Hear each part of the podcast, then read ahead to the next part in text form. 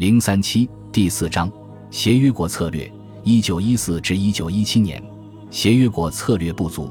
第一次世界大战伊始，协约国的法国、俄国和英国就表现出其本质弱点，即缺少协调一致的战略性政策。从一定程度上来说，这是因为协约国各成员国都没有参加过联合作战。上一次英法联合作战还要追溯到一八五三至一八五六年的克里米亚战争。同时也反映出，虽然协约国因为法国、俄国和英国的共同利益而建立，但他们之间仍然有许多问题悬而未决。一战前，三国会因为这些问题分道扬镳，在战争期间也会如此。一九零五至一九一四年，英法俄三国的大多数决策者认为，德国日益恣意妄为，对他们的国家安全和利益产生了威胁。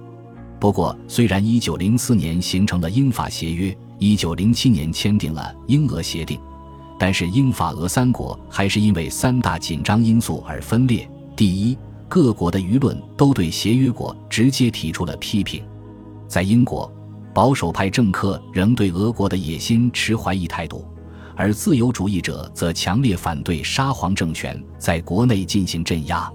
第二，虽然各国签订了协议，但是殖民竞争并没有因此而消失。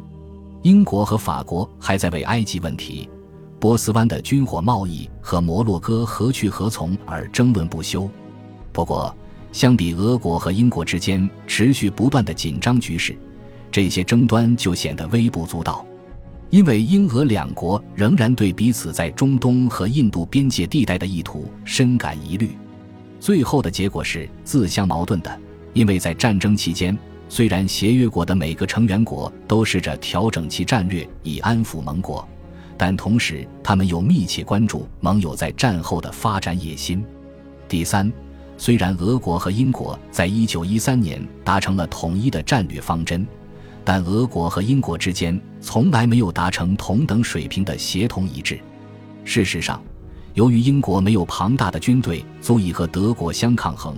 而且其海军对陆地战争几乎没有什么直接影响，所以法国和俄国的一些军事高层和将军都怀疑英国在大陆战争中是否是一个有价值的盟友。此外，一九一四年之前，英国不愿意明确表示在战场上会帮助自己的盟友，这让俄国和法国都十分恼火。有些人更加怀疑，以至于他们认为最好的选择是与德国达成和解。